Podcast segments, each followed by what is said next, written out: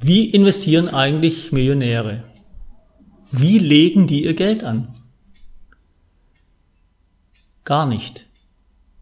Millionäre legen ihr Geld nicht selber an. Sie lassen anlegen. Millionäre lassen die Gelder anlegen. Sie, sie machen es nicht selber. Und zwar schon immer, Millionäre nutzen die Dienstleistung von professionellen Verwaltern, die in ihrem Sinne die Gelder anlegen.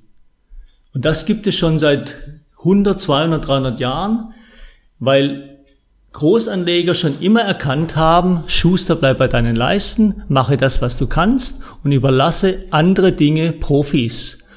Und das Schöne ist im Geldanlagebereich, ein Verwalter kann auch unter Kostengesichtspunkten wesentlich günstiger die Geldanlagen machen, wie der Laie selber, wenn er es alleine tut. Aus dem Grunde legen Millionäre immer ihre Gelder über die Dienstleistung der Vermögensverwaltung an.